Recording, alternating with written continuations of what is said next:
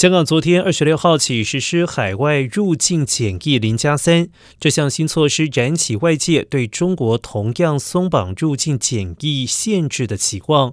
但有分析认为，不可基于香港的措施来预测中国的清零防疫政策。香港希望新措施有助于吸引国际银行家到香港参加十一月举行的金融峰会。